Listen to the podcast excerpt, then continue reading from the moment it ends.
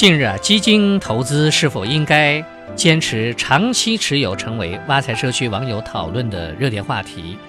网友咨询的许多基金定投失败的原因呢，是没有坚持长期的投资，但自己坚持长期持有了，却还是亏损，是什么原因呢？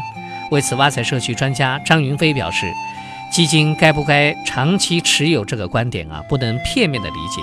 基金的长期投资和长期持有不操作。是不同的。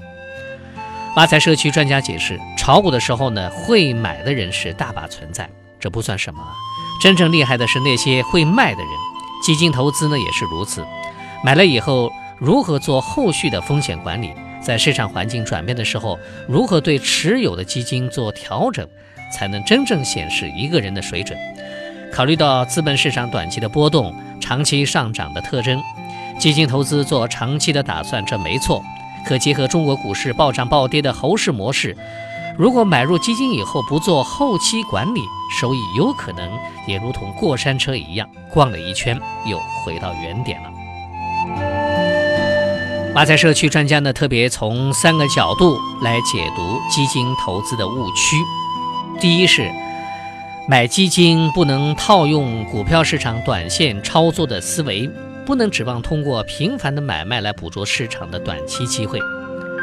在股票市场吧，一个资深的投资者通过短线的炒作，或许会有较高概率的获利机会，但这种交易通常赚的都是小钱，而一次错误所带来的损失足以抹杀所有的利润。长期的结果可能是钱没有赚着，手续费却花了不少。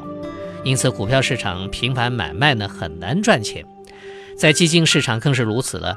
相比股票，基金的交易费用更高，净值的波动空间通常也比较小，这会进一步减少了通过频繁买卖获利的机会，自然是一种不可取的交易方式。第二是基金的投资要保持长期投资的思路，但不能因此进入另一个极端，买了之后束之高阁，不管不问了。成熟的股票市场。牛长熊短，牛市上涨的幅度大，熊市回撤的空间小，市场给到择时的机会和空间比较小。在这种环境当中，跟随指数做长期的被动投资是合理的。但中国的股票市场是牛短熊长，暴涨暴跌是 A 股市场的常态。若完全复制成熟市场的交易模式，买了基金以后，不通过择时去回避风险。即使收益不像坐过山车一样回到原点，回落个七八成也是常有的事情哦。